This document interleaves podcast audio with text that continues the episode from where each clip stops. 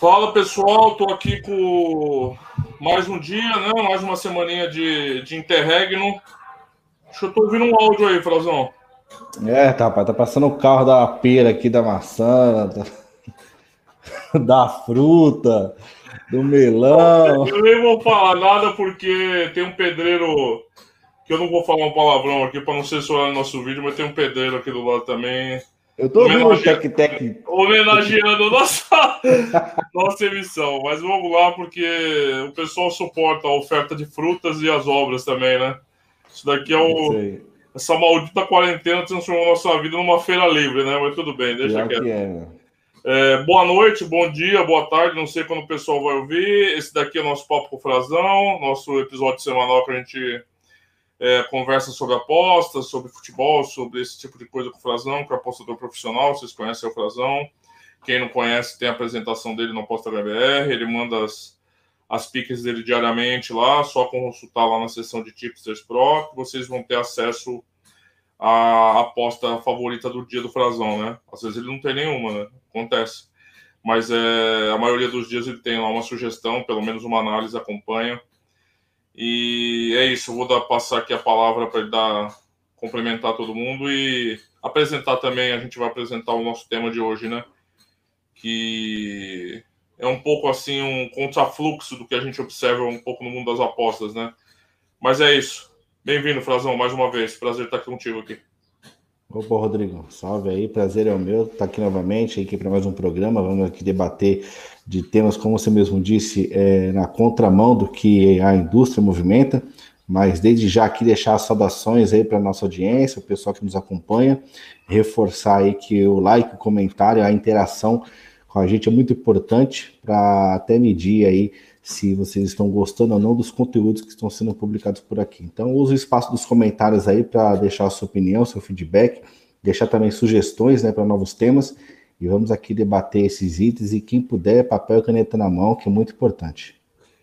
É isso aí. E agora falando do tema em si, né, Frazão? É, eu até começo esse artigo, esse artigo é meu, por sinal, é um artigo não tão novo, mas continua atual, né? E eu começo dizendo que todo mundo quer que você aposte, né? As casas de apostas, os vendedores de Pix, os vendedores de cursos, que eles alimentam uma ansiedade constante, que cria um desejo nos apostadores de estar sempre em movimento e sempre se arriscar, né? Cursos são vendidos, bônus são dados, promoções, tudo conspirando 24 por 7 para que você aposta. E a, o debate hoje é é o contrassenso disso, né? Quando que a gente não deve apostar, né? É quando a gente deve puxar o freio de mão e segurar um pouco esse ímpeto é, que às vezes domina né, todas as instâncias. Hoje, então, com os grupos de Telegram, é, grupos de WhatsApp, a, a, eu tenho a impressão, às vezes, que as pessoas ficam até um pouco assim, elas são assediadas para apostar, elas têm que estar em movimento. Quem não faz, eu acho que se sente até um pouco mal, Frazão. Assim, a pessoa sente alguma, tá fazendo alguma coisa errada naquela hora, assim, ó, tem alguma coisa errada, eu tenho que entrar, eu tenho que fazer. É, é um, um estímulo constante que tende a te levar ao mesmo lugar, né? E esses processos que levam esse estímulo são, para mim, é, um contraponto aos processos que fazem a gente se desenvolver como apostador, né? Que é tudo na base da paciência, é na base do estudo, é na base de um pragmatismo maior, análise. Então eu vejo esses dois lados meio opostos, assim. É, não, que a gente não deva apostar, não estou dizendo isso, mas eu digo que é, todos esses comportamentos que às vezes a gente observa e a gente vai ver aqui, a gente vai dissertar sobre cada um deles, eles conspiram para que o apostador tenha cada vez menos um controle emocional maior, né? Ele seja capaz de segurar é, e ter uma gestão melhor das próprias emoções nas apostas, né? É, você tem essa impressão também, assim que é, todos caminhos, todos os caminhos te levam para um lugar, todo mundo tenta te empurrar o apostador para o mesmo destino e às vezes num barco meio desgovernado. O que, você, o que, você pensa um pouco disso aí, Cruzão? Eu compartilho a mesma opinião. Eu acho que assim, existe um, uma rota, né? Vamos dizer assim, existe uma rota que é entre o usuário e a indústria. Né? E entre essa rota e a indústria, a aposta, finalizar a aposta no final, existem vários e vários estímulos, como você bem citou aí, é, promoções, bônus, incentivo dos grupos, para que você realmente foque somente no destino final, que é concretizar a sua aposta.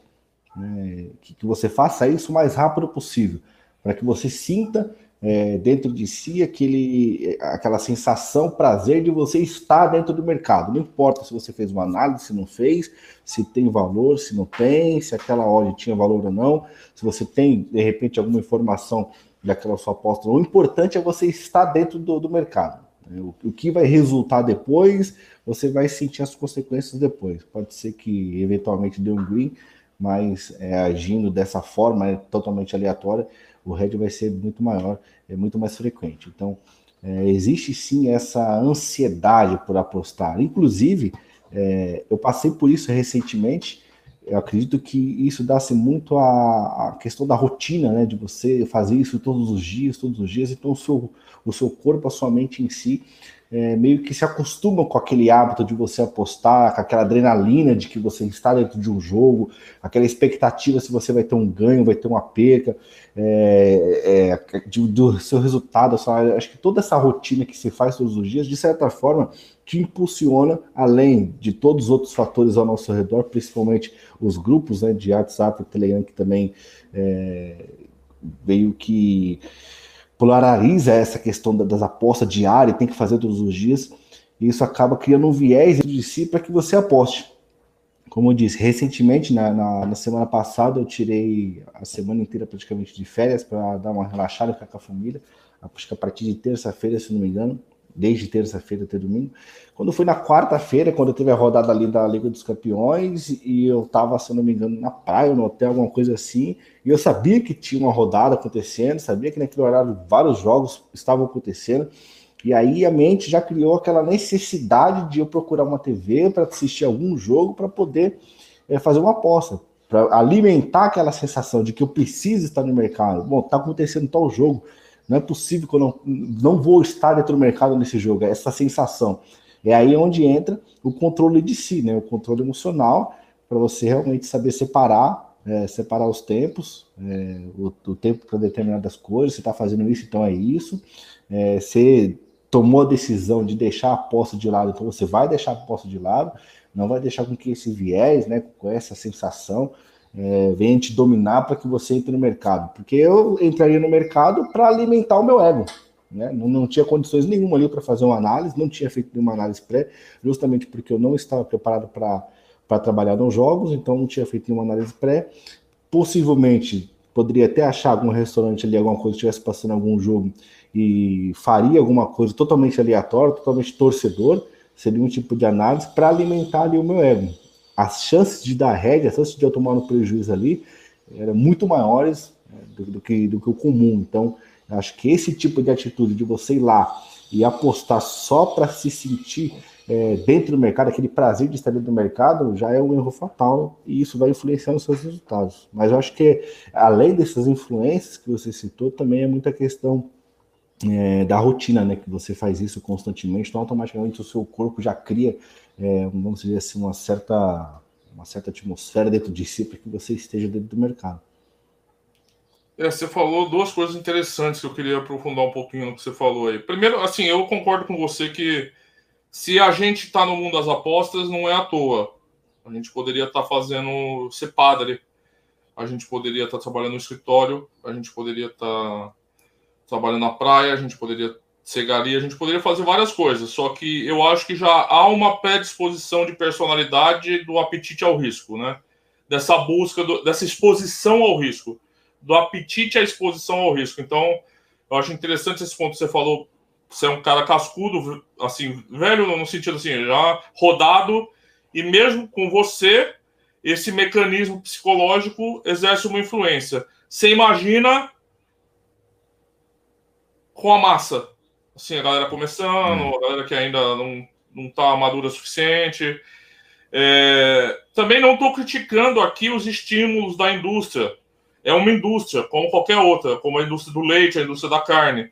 Eles querem que você consuma e que você gaste. Não, não vejo problema nisso. Só que é, a gente não. é, eu acho que nós, como apostadores, nosso papel não é se preocupar com o que a indústria pensa, é com o que nós precisamos.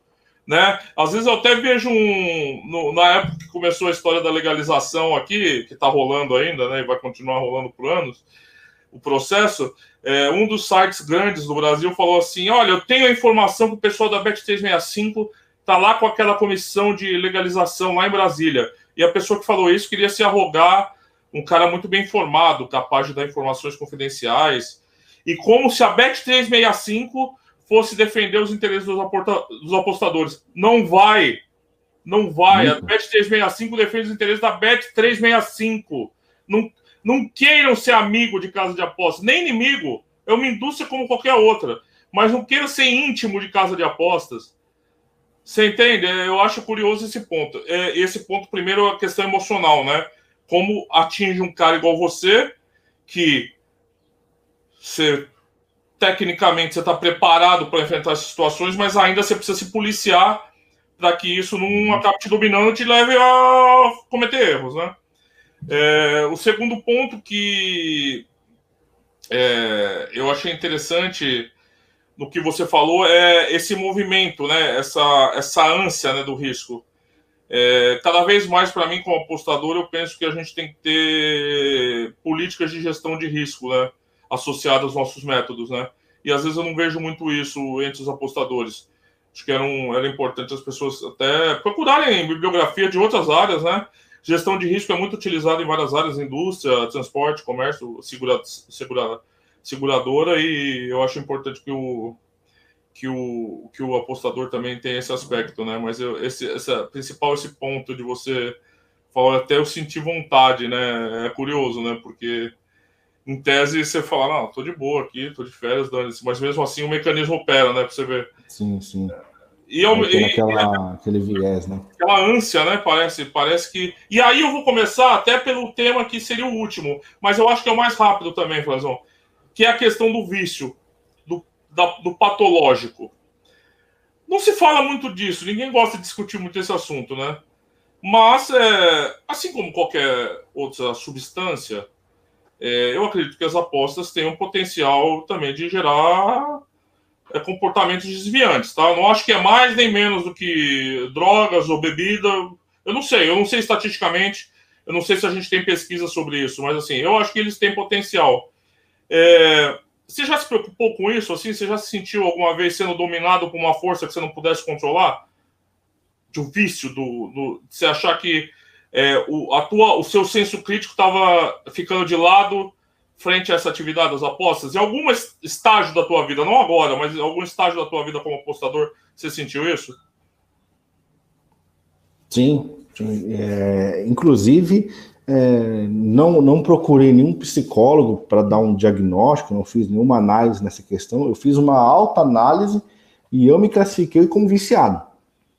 É, lá em meados de 2015, 2016, nessa transição de conhecimento, é, de conhecer as apostas esportivas online e conhecer todo esse mercado, essas possibilidades de você apostar em tantas outras coisas, é, gerar aquela sensação, né, aquele prazer de você estar dentro do jogo, de repente você coloca cinco reais, ganhou quatro, falando, meu, ganhei quatro reais aqui em 10 minutos, e de repente coloco 10 e ganhei 15, então aquela sensação de que eu posso ganhar dinheiro e de que eu vou ganhar dinheiro com isso daqui, minha vida vai mudar, é, tudo isso causa uma falsa ilusão, né, uma falsa ilusão. E quando acontece e que vai acontecer de você perder, de vir um head, automaticamente você quer entrar no mercado novamente para tentar recuperar o head. O que realmente não existe, não existe um head recuperado, né? Na minha opinião, ou você ganha você perde. Perdeu, perdeu, acabou. Você possivelmente, é, com mais greens, você vai recuperar é, de uma forma natural aquilo que você perdeu, mas não se entra no mercado para recuperar um head.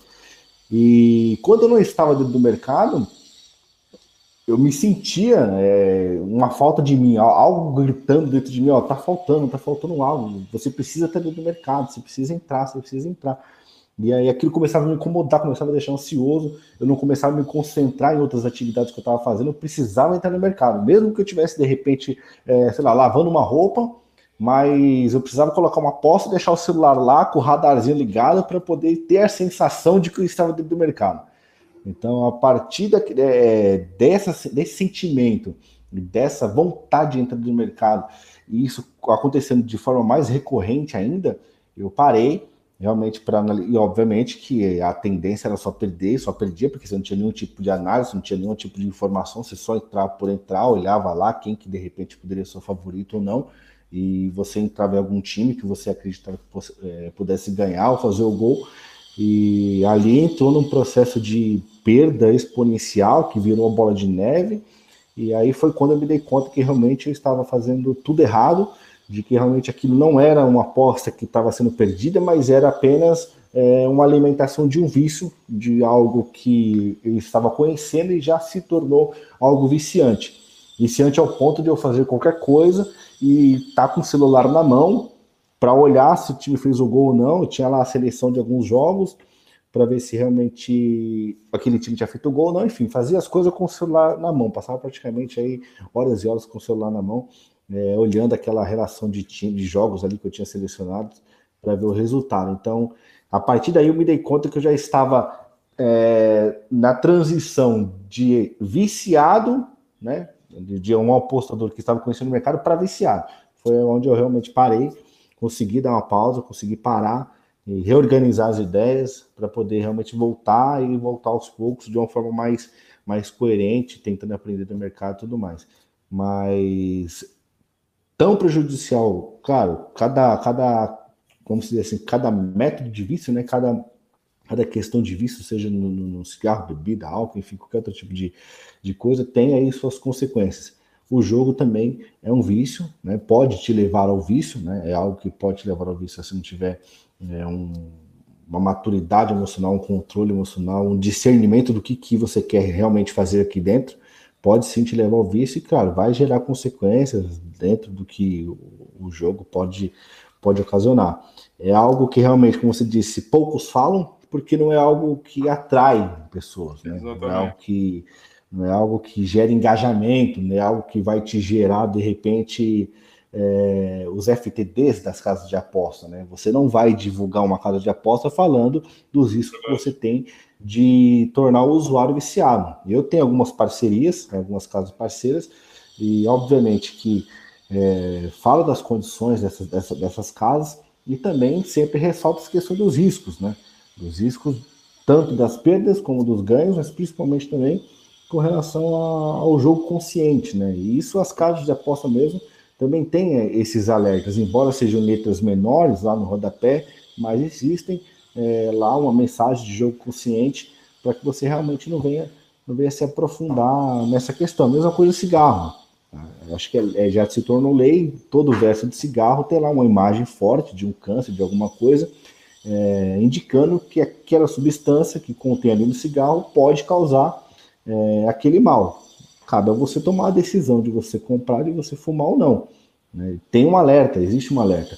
Mas esse é um tipo de conteúdo que realmente não traz é, muito engajamento. Então, se você pegar 100 pessoas, você vai falar sobre jogos, vai falar sobre apostas esportivas, e começar a falar sobre vício, vai sobrar 10% ali para te ouvir. Então, acho que até por essa questão da indústria, né, que faz parte, como qualquer outra indústria, como você mesmo citou, precisa fazer suas propagandas, precisa é, ganhar mercado e captar mais clientes para se sustentar, mas eu acho que é muito uma questão pessoal também de você determinar um limite entre você estar apostando, estar aprendendo ou se tornar é, um viciado no, no, no, mercado esportivo. Eu acho bem importante seu depoimento, assim, bastante muito importante mesmo para mostrar essa realidade, né? Que é uma possibilidade caso você não tome cuidado e se entregue muito aos devaneios do mercado, né? Eu acho bem, bem importante mesmo esse, essa, essa tua fala sobre, sobre esse assunto e pelo fato de você ter enfrentado, né, essa questão. E de fato, né? Ninguém quer falar e ninguém quer ouvir. Os dois lados é, é um diálogo de surdos quando a gente fala sobre isso. É. É, não estou falando que é um problema generalizado, tá? Mas em nenhuma área é, né? Bebida é a minoria, é um, é um percentual, mas é um assunto que tem que ser falado.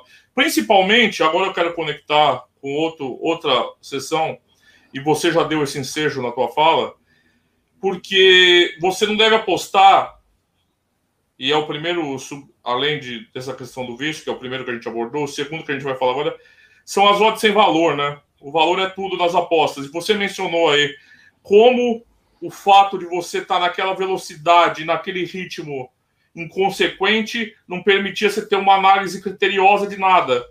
Você entrava em provavelmente odds sem valor, em apostas sem sentido, apostas sem valor nenhum, ou seja, você não tinha nenhum senso, você abandonava todo o teu senso crítico quando você não deveria apostar e embarcava, né? Você acha que essa essa velocidade, esses estímulos constantes prejudicam é, um apostador de aplicar o método com rigor e procurar somente o de valor e tal? Porque assim, Frazão, só um negocinho antes de passar.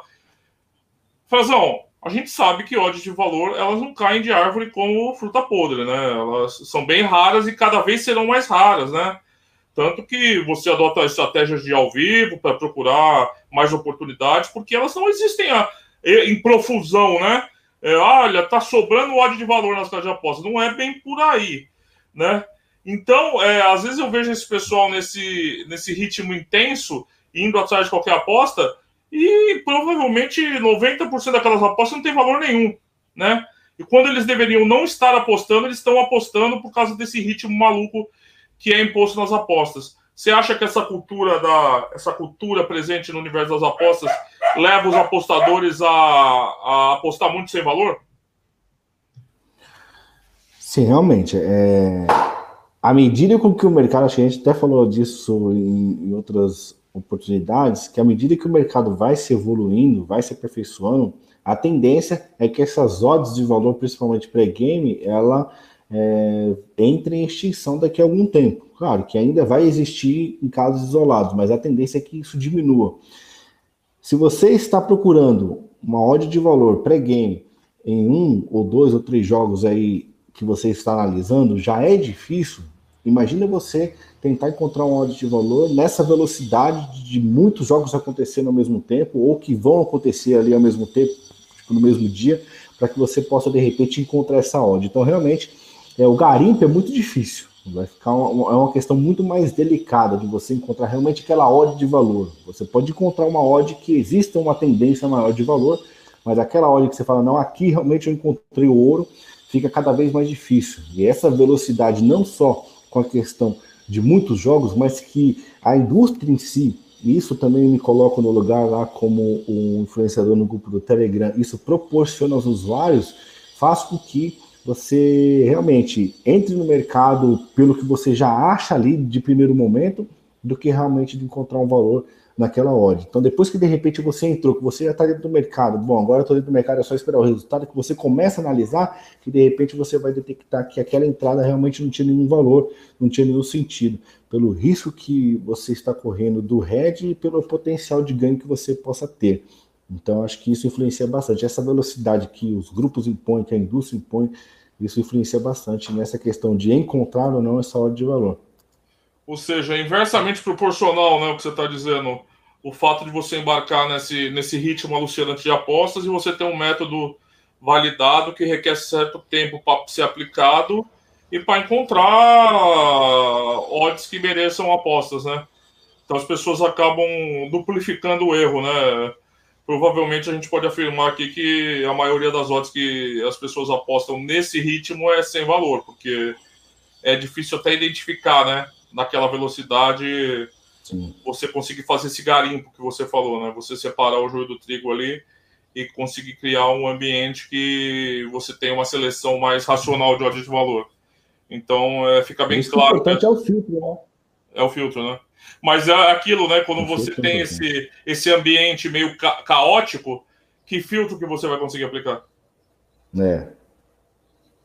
Se você se deixar é, é querer analisar é, uma odd dentro da fogueira, você vai se queimar. Exatamente. Dentro do furacão ali, tudo acontecendo ao mesmo tempo, você tentar procurar uma odd de valor, você não vai encontrar. Então, é, é 99% de certeza que você não vai encontrar. Você está no meio do furacão, no meio daquele movimento todo, e tentar achar uma hora de valor, não vai. Então você precisa se separar, né? você precisa se isolar, você precisa ter disciplina para fazer isso, né? não é uma coisa fácil de se fazer, você precisa ter disciplina e realmente analisar é, determinadas partidas para que você encontre ou não. E se não encontrar, ok, tá tudo bem, não encontrou, dentro do seu critério, dentro da sua análise, dentro do seu método, você não encontrou, faz parte. De repente, um outro cara vai encontrar no mesmo jogo porque é um modelo de trabalho dele, é um método de trabalho, de repente ele encontrou alguma coisa. Isso não significa que seja ruim. Você não encontrar um áudio de valor não significa necessariamente que seja ruim. Né? Isso faz parte do processo. Nem sempre você vai é, encontrá-la e não vai encontrá-la com tanta facilidade. E ficar de fora do mercado também faz parte do seu trabalho. Né? O trabalho não é só entrar no mercado, ficar de fora também faz parte. Esperar o momento certo, ter esse time aí das apostas, acho que é muito importante também. Ou seja, resumindo, sem valor, sem apostas, né? Fique quieto que vale mais, né? Exatamente. Fala só, pulando um pouquinho é. pro, pro outro segmento, como é que. Né, eu sempre brinquei que o feeling nas apostas, a gente tem feeling, não adianta. Por mais que a gente tente ser racional, às vezes a gente olha para uma coisa e toda a nossa análise aponta para a gente ir por uma direção naquela coisa, mas tem alguma coisa que te incomoda ali que você não sabe expressar o que é. é. Eu chamo de método difuso. Para mim é um método que está na nossa cabeça, mas não é muito formalizado, entendeu? Não é nada extrasensorial, olha, é, é o sinal. Eu não penso assim, mas eu acho que a nossa cabeça que está pegando algum aspecto daquilo que a gente não está racionalizando, a gente não está consciente e está tentando apontar ali, um método difuso. É, como é que você, no teu, nas tuas análises, você trabalha essa questão de feeling ou dessas, dessas sensações não formais, assim? Nada muito que não fica muito claro para você, mas te deixa incomodado para você se afastar de uma aposta. Como é que você lida com isso? Você confia, não confia? Como é que, como é que você trabalha essa questão do feeling? Olha, eu, eu deixei de ganhar bastante dinheiro por não acreditar nesse feeling. É, no passado, realmente, você tinha um análise, você via um cenário, mas algo dizia, entra, entra, vai dar, vai dar. Você fala, não, mas não vai, entra. Aí quando você não entra, dava. E por cansar de dar, de, de, de dar o resultado que o feeling indicava e eu não entrar, eu passei a adotar, então, a stake do feeling, vamos dizer assim.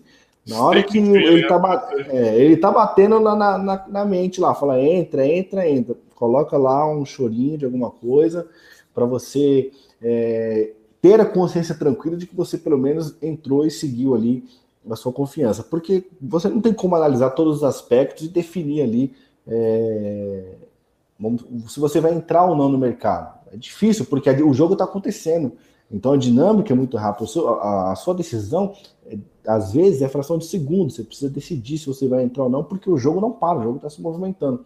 Então você tentar é, pegar todos os critérios ali para você decidir se você vai entrar ou não, às vezes não dá tempo de você fazer isso. E nesse processo, durante esse processo, existe algo dentro de você, que é o filho, ou, ou esse método de FUS aí, que é bem interessante também, é, te indicando para você, de repente, não fazer entrada ou você fazer porque a sua, visão, é, a sua leitura visual já tem um viés registrado na sua mente, isso é mais questão psicológica, né? E, e, já te indica que, de repente, com aquele cenário, a tendência é de que aconteça, ou de que não aconteça. E ele está tentando te avisar de alguma forma. E às vezes você está focado ali em tentar achar uma oportunidade, mas a sua cabeça já está te avisando, te avisando, te avisando, e você não está não tá dando ouvidos, vamos dizer assim, né? Às vezes já tá falando, pode entrar, entra, entra, ou não entra, e você tá ali, ó, tentando caçar alguma coisa que você não vai encontrar, sendo que o próprio aviso já tá partindo de você. Não, achei interessante essa, essa exemplificação, é verdade. Então, no limite, você criou uma gestão de uma gestão de banca própria para essas apostas que, sei lá, não tem uma explicação muito Sim, é uma é. coisa mais intuitiva sua, você preferiu diminuir Isso. o risco, diminuir o stake, mas manter, fazer, mesmo que ela não se fundamente tanto como uma aposta validada que você tem aplicado o teu método tal. Você cria uma sim, gestão sim. própria. Ah, legal, utilizo, bacana. Utilizo bem uma parte, 1% da banca mesmo. Um, aliás, não, 1% legal, do não, mesmo, tipo, só para você poder alimentar. Não, eu acho uma solução interessante, porque eu sempre vejo o pessoal perguntando, né? ou falar, ah, algo me dizia para ir nessa aposta. Ah, algo me dizia para ir nessa aposta. Quando ganha, era. Ah, ainda. Quando a aposta é. seria ganha, a pessoa se arrepende. Eu até brinco que a pior aposta é aquela que você não faz. Não é bem assim também, né? Não é assim, mas assim. É. É... E quando você perde, o cara fala, ah, tá vendo? Então é uma solução interessante você ter uma. você criar tipo uma gestão de banca marginal ali, paralela para esse tipo de aposta que você não consiga. Gostei, acho uma solução. É... Essa influência acontece mais no final do jogo. Sim. Então, ou no final do primeiro tempo, ou, e principalmente no final do segundo tempo, que é mais a questão de que algum time vai vencer ou no empate. Eu tenho um metro é, e existe uma stake para isso, que é 5% da minha stake que eu utilizo para essas entradas, que é para algum time vencer ou empate é, é, dentro da, daquele jogo em si. Mas eu, eu busco aqui naqueles lances finais, naqueles dois minutos finais, em que a mente começa a indicar alguma coisa, é aí que entra aquele 1% da stake para você colocar lá. Normalmente eu nem compartilho esse tipo de entrada porque eu não tem tempo hábil. Até a pessoa vem entrando no jogo, já, já acabou a partida. Então é, é uma recuperação de bola, é um contra-ataque, faltando um minuto para acabar o jogo, e você sente que de repente alguma coisa vai acontecer e você vai e espeta lá aquele 1%. Na maioria das vezes não dá. Você, de repente você vai perder 8, vai perder 10, mas quando você ganha, você recupera tudo e fica com saldo ainda, entendeu? Entendi. Então, é bem uma questão de. de Tem um risco implícito maior mesmo, você, você, você sim, deixa um risco. Tá? É, eu, eu acompanho suas apostas, acompanho o seu trabalho, então eu não sei se essa pergunta faz muito sentido para você, mas como está ali no, no, num dos pontos, né? É, porque você sempre trabalha com grandes mercados e liquidez não parece ser um problema para os mercados que você trabalha, né? Você não trabalha com mercados marginais, assim, que é, não tem liquidez nas casas de apostas. Nunca vi você trabalhar uma, uma linha que, que tivesse esse tipo de preocupação, mas no mínimo brasileirão, é, são campeonatos já grandes, com, com bastante dinheiro envolvido, né? Sim. Mas você acha que pode ser problemático para alguém especialista nesse tipo de mercado é, ter que enfrentar muito sistematicamente mercado sem liquidez, ou então aquelas linhas que abrem na 1xBet, por exemplo, de 20 euros de uma aposta? É, você acha que a liquidez pode ser um obstáculo ser um fator para te impedir de apostar? Assim, como é que você pensa um pouquinho essa questão da liquidez no mercado de apostas? Então, se a pessoa trabalhar com uma, uma vamos dizer assim, com uma stake totalmente variável, para ela pode não ser um problema, porque ela vai apostar de acordo com o que a casa vai permitir que ela faça. Agora, se você tem uma gestão de banco com stakes definidas, mesmo que a sua, a sua stake variável varia de repente de 1 a 3, que não seja aquele stake fixo, mas você tem uma variação dentro daquela, daquela stake, é, vai te prejudicar. Né? Porque de repente você tem, sei lá, você tem 500 reais para colocar no mercado, mas o mercado só permite que você coloque 100. Né? Então, disso, de certa forma, vai prejudicar o seu resultado. Se der red, obviamente você perdeu menos, mas se for lucro, você vai ganhar muito menos do que você poderia ganhar. Então, em determinados mercados que, e principalmente casos de aposta, casos europeias que geram esse tipo de limitação, vai sim ser prejudicial para o apostador intermediário, porque está ali já galgando o nível profissional porque vai influenciar diretamente nos seus resultados. Até por isso existem né, propagandas de, de plataformas que, que não existe né, esse tipo de limitação. Né? Pelo menos, e se existe, existe com muito mais dinheiro. Com, com um dinheiro que de repente não vai ser um problema para você, não vai ser um problema para sua banca. Então, até por isso que, é, vamos dizer assim, que essa migração do intermediário para o profissional já visam outros tipos de, de meios de aposta, seja através de uma plataforma, um software, que não vai ter esse problema de limitação que vai influenciar nos seus resultados. Então, principalmente questão de mercado também, né? Dependendo do mercado que você trabalha, isso pode ser um problema. Por isso que não deve colocar todos os ovos numa cesta só. Você tem que se especializar no mercado, obviamente, mas você também tem que ter outras opções, é, justamente por conta disso. Até é por isso que se diz, né? Quando a, a pessoa está crescendo, sai do amadorismo para o intermediário e tal, já começa a mudar de casa, né? Já começa a ir para casa que há os limites maiores, que há os mercados profissionais, tal. Então, até para essas questões aí, para não influenciar diretamente nos resultados. É, não, eu, só dando um exemplo, eu tive completamente me reinventar no meio da minha vida como apostador, porque eu apostava só em Bet365, Sporting Bet, essas casas europeias normais, e eu fui limitado em todas e não tinha mais o que fazer. Ou hum. ia para as asiáticas e foi difícil, foi difícil. É difícil, continua sendo difícil. É um problema mesmo. É, não adianta nada você ser o melhor apostador do mundo na segunda divisão da Bolívia se você não conseguir fazer aposta na segunda divisão da Bolívia, né? Não. Eu acho que. Eu sei que é um tema que parece. Se você comparar com o valor, por exemplo, né? você não deve apostar nunca sem valor. Eu sei que liquidez às vezes parece um tema menor, mas acaba sendo um tema de pano de fundo ali que pode atrapalhar bastante tua vida como apostador, te incomodar muito, né? É, por exemplo, a Copa São Paulo, que esse ano nem vai ter, mas ultimamente tem sido vendida por alguns especialistas como uma pana... Nossa, é a solução dos problemas do apostador. E não é, é uma loucura, é, é um inferno apostar na Copa São Paulo. É, as odds são amassadas em segundos, a manipulação de cash-out, de grupos é, de, de honestidade duvidosa. E mesmo assim, e aí se alguém falar para você, olha, você vai lucrar na Copa São Paulo, você vai, você vai tirar parte do seu lucro anual na Copa São Paulo? Não vai. Não vai.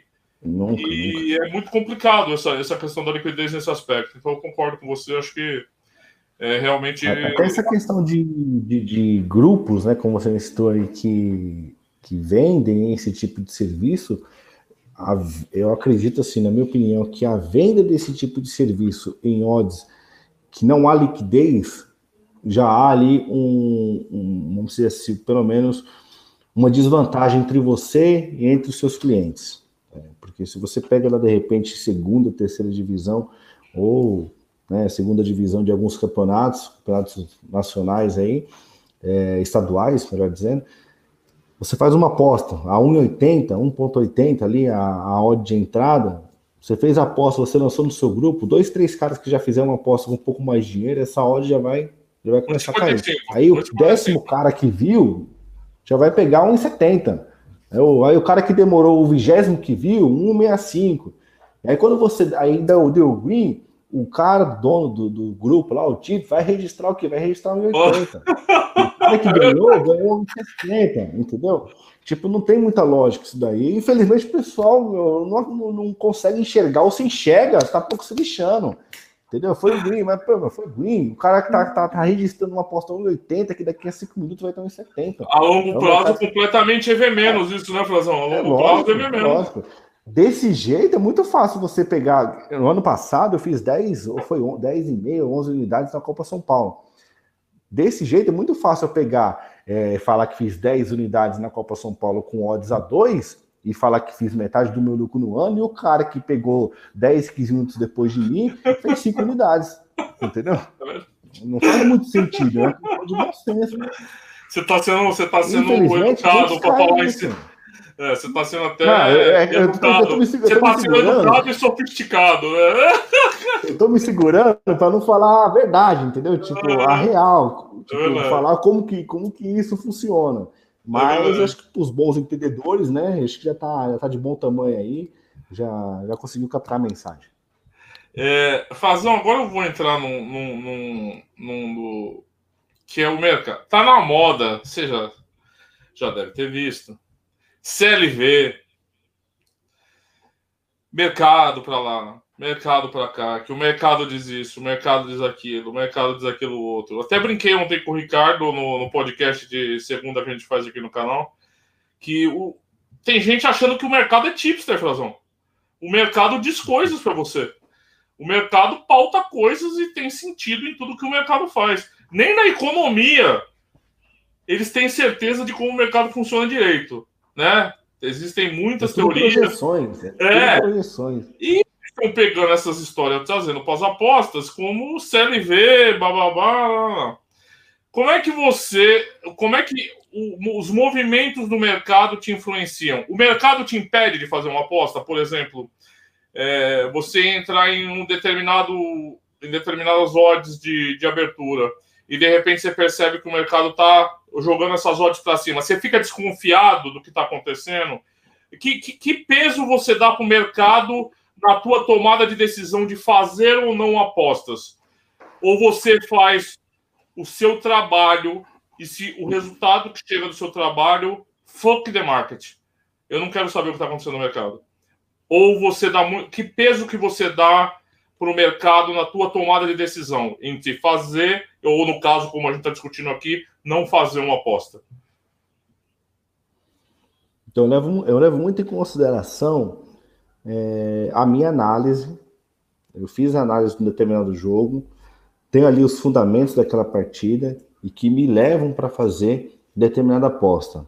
A partir daí, eu vou olhar para o mercado e ver se realmente o mercado, de alguma forma, concorda comigo ou ele está numa visão diferente da minha, que aí encontra a, a determinada ordem de valor. Então, por exemplo, se eu vejo ali que, que o, o, o, Corinthians, né, temos aí um caso recente, Corinthians contra o São Paulo. Eu vi a ordem do Corinthians em algumas casas batendo quase 5 contra o São Paulo. É uma odd realmente de valor. Por que é uma odd de valor? Independente do momento que o Corinthians esteja vivendo, independente do, do momento que o São Paulo esteja vivendo, a gente está falando de um dos maiores clássicos do futebol brasileiro.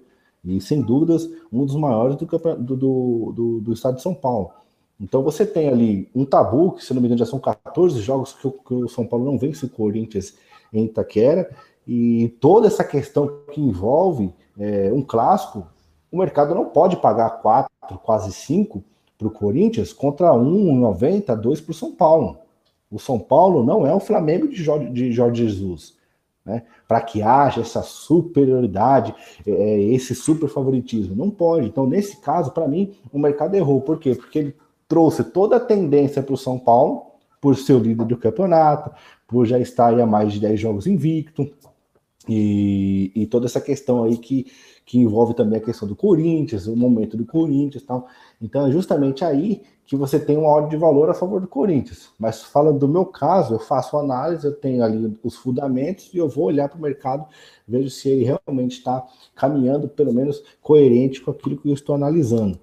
Claro que o mercado ele vai se movimentar, ele sempre vai se movimentar. De repente eu fiz a minha análise ontem, mas hoje teve uma notícia de que um jogador importante daquele clube é, foi é, infectado pelo Covid ou desfoque por alguma outra coisa, lesão, enfim, lesão no treino, e automaticamente essa odd vai se movimentar, seja para cima ou para baixo. Claro que você tem que observar, então, é, odds ali que exista muita diferença e que você sabe que realmente pode haver alguma coisa, alguma influência, de repente alguma informação que você não teve acesso, que você não tem e que o mercado já teve acesso. Né? Como que ele teve acesso? Existe também mecanismo para que ele também se prepare para isso. Ele não vai simplesmente achar que um jogo vai dar dois para um, três para outro e fazer ali uh, os seus preços. Existem também pesquisas, existe também os oddmakers estão aí para fazer esse trabalho.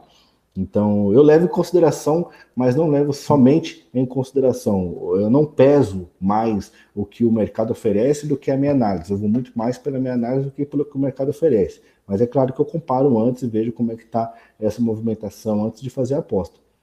Se tiver contra o mercado, que você vai para uma rechecagem de informação, é, te deixa uma pulga para trás da orelha, como é que, como é que isso, isso mexe com você?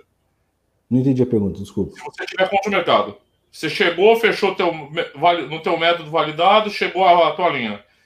Fala, é essa linha. Você vai lá no mercado, tá diametralmente a, a, oposto o movimento que você enxergou da tua linha na tua análise, tá no mercado um para cima, outro para baixo, vai tá, tá oposto.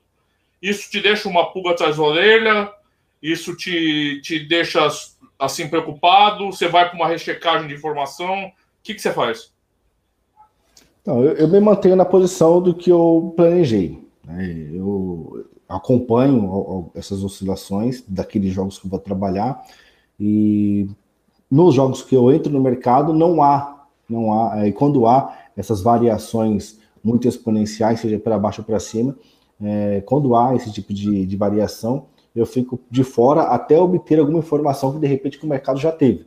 Então, se eu vejo que tem alguma informação que que o mercado já teve e que eu não tenho, que isso fez movimentar muito o mercado, eu vou atrás dessa informação. Se eu não encontro essa informação, se o mercado já se posicionou e eu não encontro essa informação, eu prefiro me manter de fora.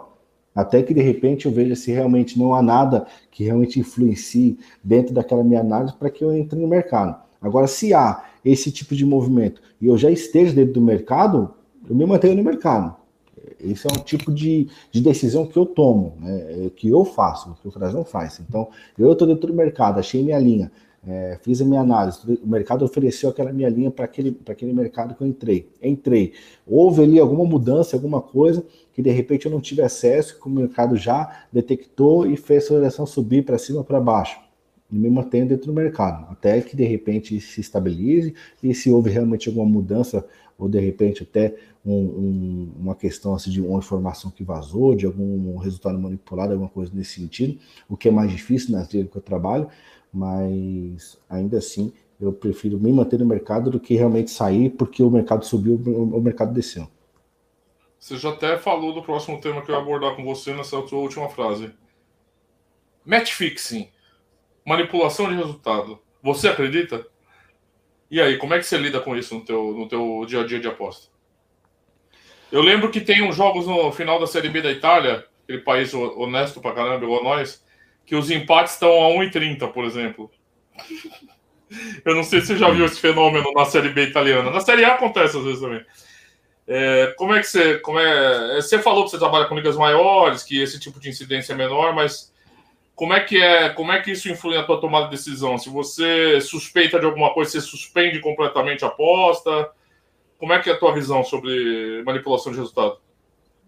Ah, no, no intervalo, no intervalo não, no, no meio termo ali entre entre amadorismo, intermediário e tal, para de repente pensar em se tornar um profissional da área, alguma coisa nesse sentido, eu apostava muito no campeonato da Nigéria. Não sei se você já, já ouviu falar na primeira divisão da Nigéria, até Por comentei algo. Agora na pandemia, quando cancelou todos, teve umas rodadas ainda só do campeonato nigeriano até. Isso. E, e lá existe um acordo do governo, assim, a maioria dos clubes, você tem 20, 18, é comandada pelo governo. É, ah. Isso é explícito. Ali a manipulação é explícita. Então, assim, da rodada, de, na, na rodada tem 10 jogos, por exemplo. Então, pelo menos de 7. Isso eu não sei como é que tá hoje, faz muito tempo que eu não vejo. Isso na época, né? É, das 10 rodadas, 7 o time da casa vencia. Era briga, é, é, assim, era fixo. O time da casa tem que vencer. É. Desses 10, vai ter um ou dois empate. Esporadicamente, vai ter uma vitória do visitante. Isso independente de influência de tabela. Isso independente de influência de tabela. Independente se seja o líder contra o último, é independente. Se você pegar o histórico lá de 2018, 2017 dessa tabela, você vai ver isso, que o último ganha do líder em casa.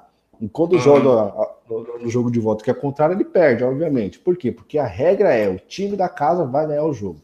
Então, assim, eu acabei descobrindo isso daí. Chegou uma informação de um, de um, um jogador brasileiro que jogava no time da Nigéria e realmente falou isso daí pra gente, que realmente funcionava dessa forma. E aí o que você tinha que fazer era você, o trabalho que você tinha que fazer era dividir, né, o tanto de dinheiro que você ia colocar em cada time para que você tivesse lucro no final da rodada. E isso era, era natural, sempre acontecia. Né? Então, você não tinha como adivinhar quais times iam ganhar, mas a regra era, na rodada que tem ali, por exemplo, a rodada tem 10 jogos, pelo menos 6 ou 7, a casa vai ganhar, vai ter dois empates e um esporádico, quem vai ganhar vai ser o time de fora. Agora, trazendo aí para uma outra realidade, que é no mundo de cá, é, na Itália realmente isso acontecia bastante, Tivemos aí é, recentemente, antes da pandemia, aí, alguns casos que, que foram à tona aí a imprensa de, de manipulação de resultado. Aqui no Brasil não é diferente, né? A gente tem muitas ligas inferiores e campeonatos estaduais que isso é praticado. É, a Copa São Paulo também, como a gente citou também, é uma delas. Como eu disse, nos campeonatos que eu trabalho, a incidência desse tipo de, de evento é, são menores, né? São ligas né, ligas tradicionais, ligas muito maiores. Tá? Então, esse tipo de comportamento é, tem sido menos frequente, vamos dizer assim. Claro que eu também não confio 100% em tudo, que deve sim existir, de repente, não uma manipulação explícita, mas é um certo favorecimento a algum time em algum momento. Isso faz parte, infelizmente, do, do sistema, né? A gente não tem como é, mover isso daí, não tem como mudar isso daí. Existe até uma frase, não sei quem disse, mas é, que diz assim: se você soubesse o que, o que eu ouvi no vestiário, o que falaram no vestiário, você ficaria enojado, alguma coisa nesse sentido, você deve ter ouvido aí. É, começou na Copa então, de 98, assim, é, na Copa de 98. É. Se vocês soubessem o que aconteceu, ai, vocês ficariam enojados. Aí virou piada hoje, né? Virou piada. Isso, aí hoje virou piada, mas, gente, mas é mais ou menos isso daí. Então existe sim e o que deixa, de certa forma, não é frustrante, porque acho que, cara, é um golpe tão explícito, é um golpe tão explícito que você não pode desejar o mal para pessoa, né? Você não vai desejar o mal, mas às vezes é, é, é às vezes dá vontade de falar bem feito para o cara que acreditou nesse tipo de, de golpe, porque não é uma situação comum, você imagina eu chegar para você e falar, oh, Rodrigo, eu tenho aqui é, uma informação de um resultado manipulado do jogo tal. Você, você imagina eu jogar isso num grupo do, do Facebook, num, num, grupo do WhatsApp, tá ligado? Não, não tem como. São muitos. Você me mandar uma, uma PM no, mandar uma PM no Telegram, eu acredito. Então, você, você imagina a situação. Fala, meu, pessoal, é o seguinte, ó, aqui eu tenho um, um, uma prova aqui de uma informação interna de que esse jogo tal time vai ganhar pelo placar tal, odd 20, odd 26, tá? Mas só para 10 pessoas, né? É, tipo, é só para 10 pessoas que eu vou liberar essa informação, sei lá, 200 euros, 300 euros, tal.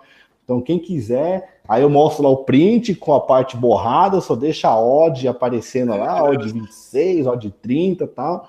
E aí no final, né, eu manipulo também novamente aquela imagem e falo, ó, deu certo, né? Tipo, quem ganhou, eles fazem, quem veio, ganhou. Fazem para todos os desfechos, né? Eles fazem para todos os desfechos. Faz, Infelizmente, muitas pessoas caem. Eu não vou negar que um dia eu também quase caí. Né? Obviamente, naquele início ali, e chega essa promoção, vamos dizer assim, Seduz, né? essa possibilidade, é, essa possibilidade de você apostar 10 e ganhar 3 mil, cara, é agora, né? Achei a fonte, achei o cara aqui. E obviamente que não deu certo a transação, não entrei, acabei descobrindo antes o golpe. E ainda hoje, nem naquela época, né? Desde 2015 já existia, com certeza existia bem antes, e ainda hoje é possível ver por aí pessoas é, fazendo esse tipo de, de manipulação. E se existem pessoas que caem, com certeza. É, aliás, se existe até hoje é porque existem pessoas que caem que alimentam isso daí, né?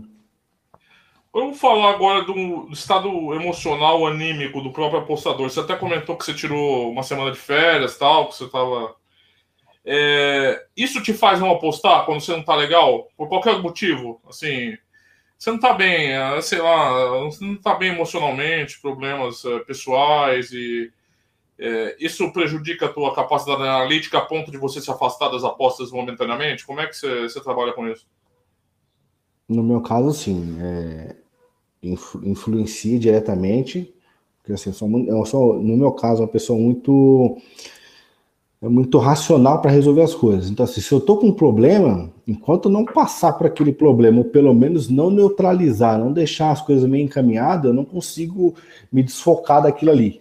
Entendeu? É, é eu não consigo, de repente, exercer alguma, alguma outra atividade com tanto empenho como exerceria se eu tivesse bem é, mentalmente, vamos dizer assim, e, e, fisicamente também, a questão de saúde também já é uma questão que, que isso influencia também diretamente. Então, se você está nessas condições, seja de saúde, seja de questão emocional, de repente você não está bem consigo mesmo, não está bem com alguém da família, ou aconteceu alguma situação que você também não está é, tranquilo para você fazer aquela análise crítica, aquela análise fria, para você poder entrar no mercado ou não, então a melhor forma é você ficar de fora.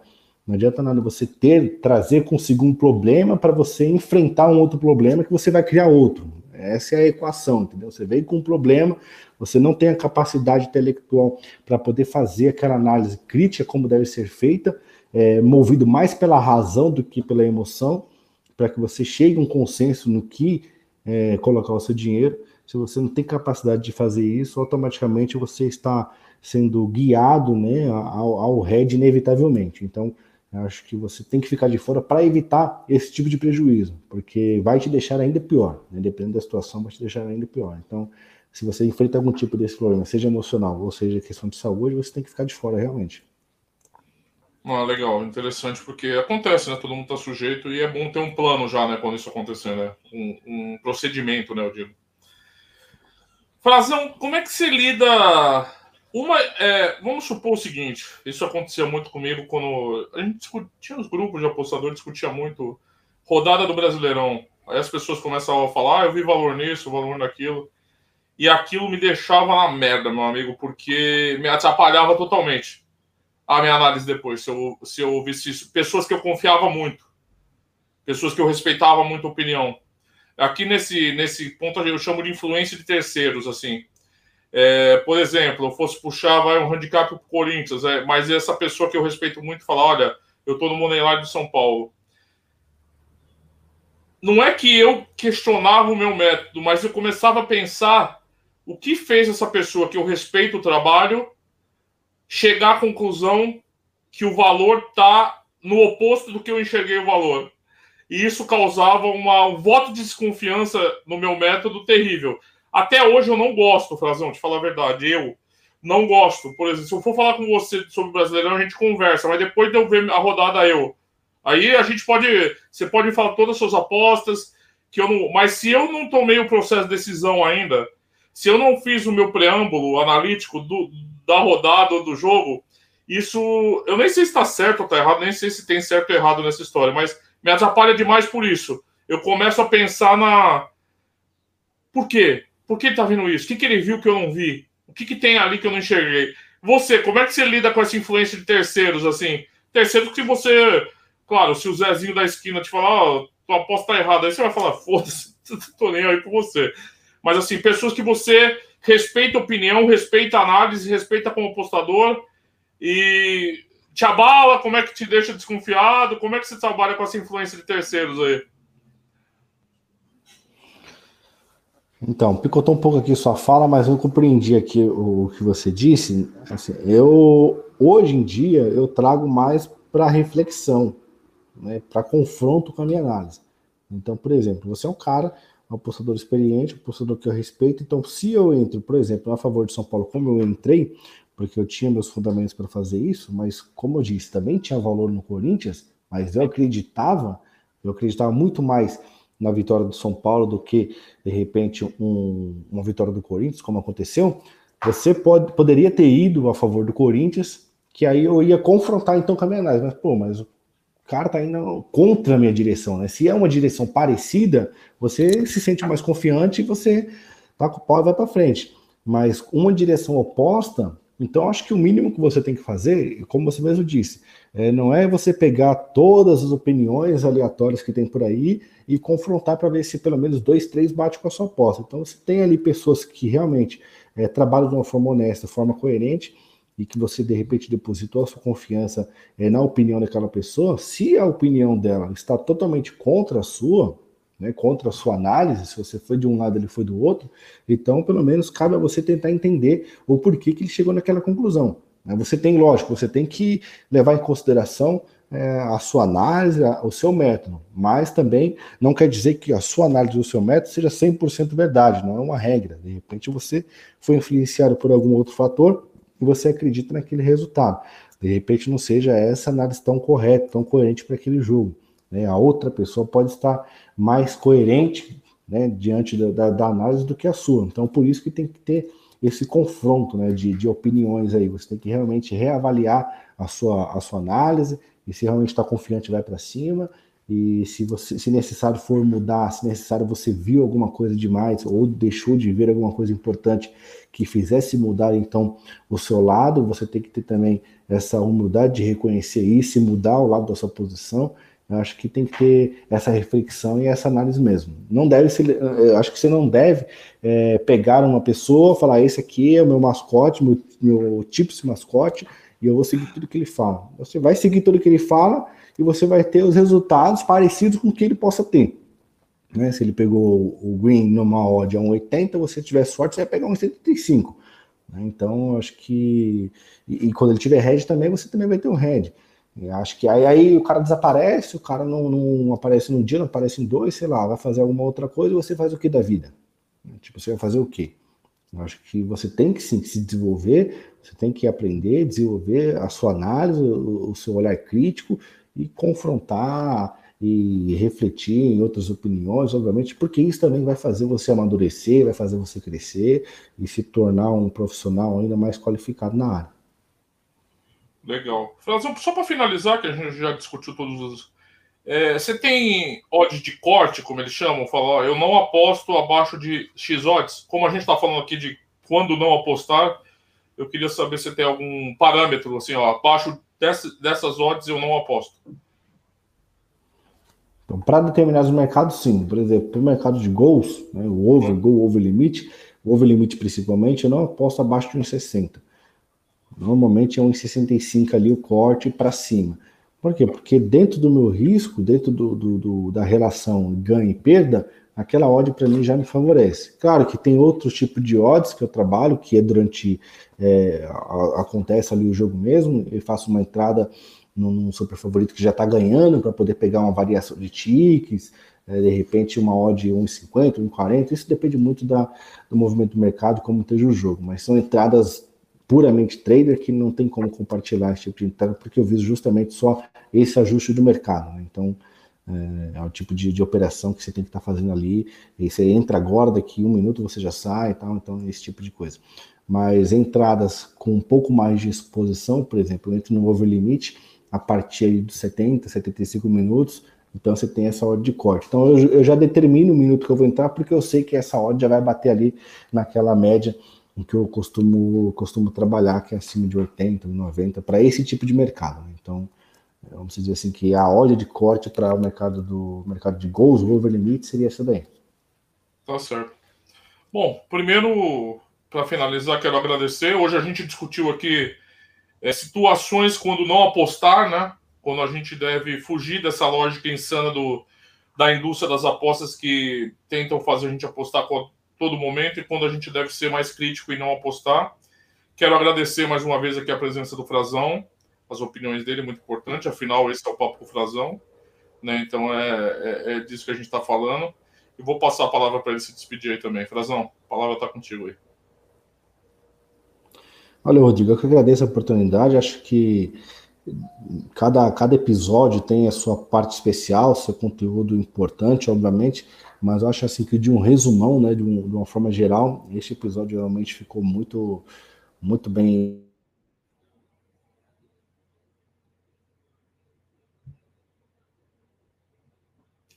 É, pessoal, acho que o Fazão travou.